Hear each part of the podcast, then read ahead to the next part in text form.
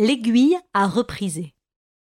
D'après Hans Christian Andersen, interprétation Chloé Horry.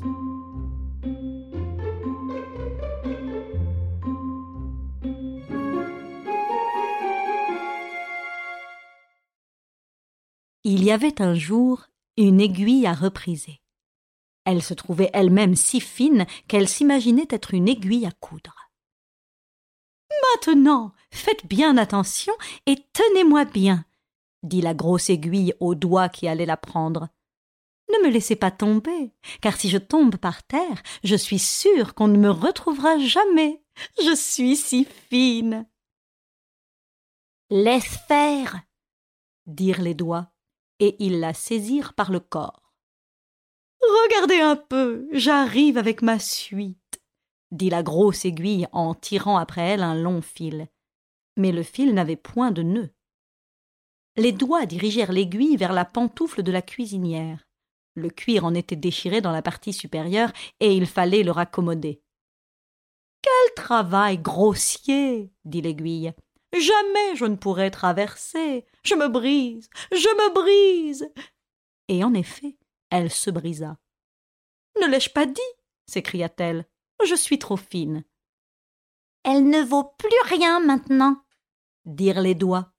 Pourtant il la tenait toujours. La cuisinière lui fit une tête de cire et s'en servit pour attacher son fichu. Me voilà devenue broche, dit l'aiguille.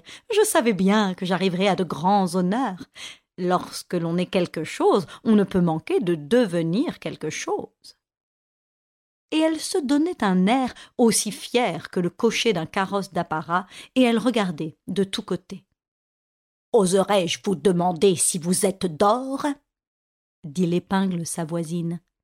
Vous avez un bel extérieur et une tête extraordinaire, seulement elle est un peu trop petite. Faites des efforts pour qu'elle devienne plus grosse, afin de n'avoir pas plus besoin de cire que les autres et là-dessus notre orgueilleuse se roidit et redressa si fort la tête qu'elle tomba du fichu dans l'évier que la cuisinière était en train de laver. Oh. Je vais donc voyager. dit l'aiguille. Pourvu que je ne me perde pas. Elle se perdit, en effet. Je suis trop fine pour ce monde là, dit-elle pendant qu'elle gisait sur l'évier. Mais je sais ce que je suis, et c'est toujours une petite satisfaction et elle conservait son maintien fier et toute sa bonne humeur. Et une foule de choses passèrent au-dessus d'elle en nageant des brins de bois, des pailles et des morceaux de vieilles gazettes. Regardez un peu comme tout ça nage, dit-elle. Ils ne savent pas seulement ce qui se trouve par hasard au-dessous d'eux. C'est moi pourtant. Voilà un brin de bois qui passe, il ne pense à rien au monde qu'à lui-même, à un brin de bois. Tiens, voilà une paille qui voyage. Ah, comme elle tourne, comme elle s'agite. Ne va donc pas ainsi sans faire attention, tu pourrais te cogner contre une pierre. Et ce morceau de journal, comme il se pavane. Cependant, il y a longtemps qu'on a oublié ce qu'il disait. Moi seule, je reste patiente et tranquille. Je sais ma valeur et je la garderai toujours. Un jour, elle sentit quelque chose à côté d'elle, quelque chose qui avait un éclat magnifique et que l'aiguille prit pour un diamant. C'était un tesson de bouteille. L'aiguille lui adressa la parole parce qu'il luisait et se présentait comme une broche.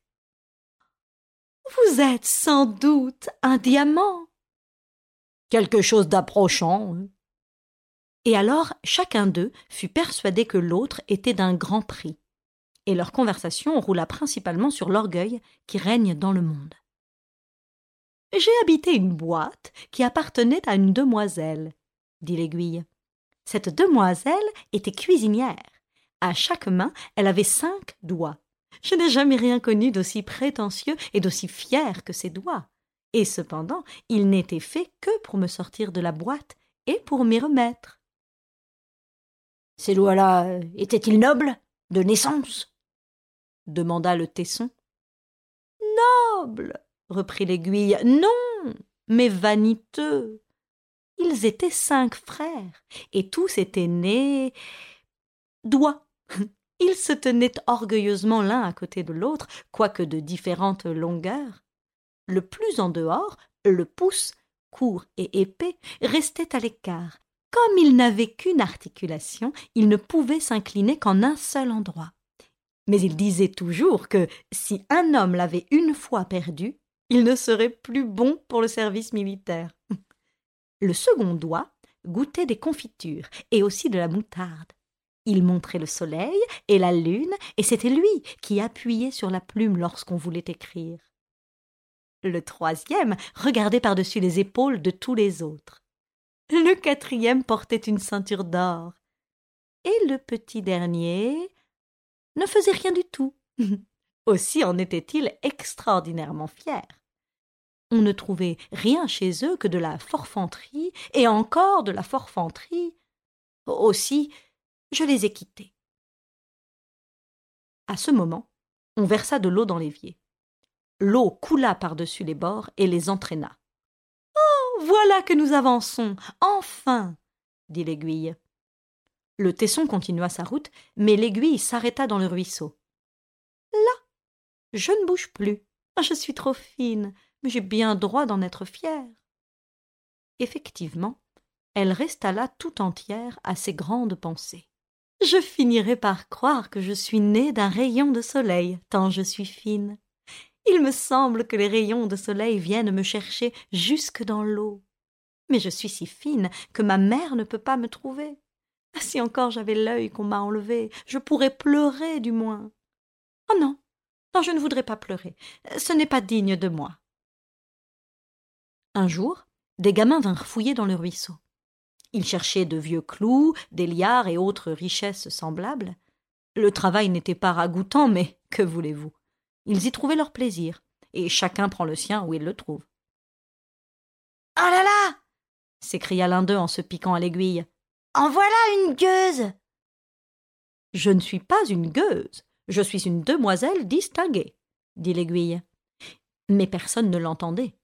En attendant, la cire s'était détachée et l'aiguille était redevenue noire des pieds à la tête. Mais le noir fait paraître la taille plus svelte. Elle se croyait donc plus fine que jamais. Voilà une coque d'œuf qui arrive dirent les gamins, et ils attachèrent l'aiguille à la coque. À la bonne heure dit-elle. Maintenant, je dois faire de l'effet, puisque je suis noire et que les murailles qui m'entourent sont toutes blanches. On m'aperçoit au moins pourvu que je n'attrape pas le mal de mer, cela me briserait. Elle n'eut pas le mal de mer et ne fut point brisée. Quelle chance d'avoir un ventre d'acier quand on voyage sur mer. C'est par là que je vaux mieux qu'un homme. Qui peut se flatter d'avoir un ventre pareil? Plus on est fin, moins on est exposé. Crac fit la coque. C'est une voiture de roulier qui passait sur elle. Ciel que je me sens oppressée, dit l'aiguille. Je crois que j'ai le mal de mer, je suis toute brisée. Elle ne l'était pas, quoique la voiture eût passé sur elle. Elle gisait comme auparavant, étendue de tout son long dans le ruisseau. Qu'elle y reste.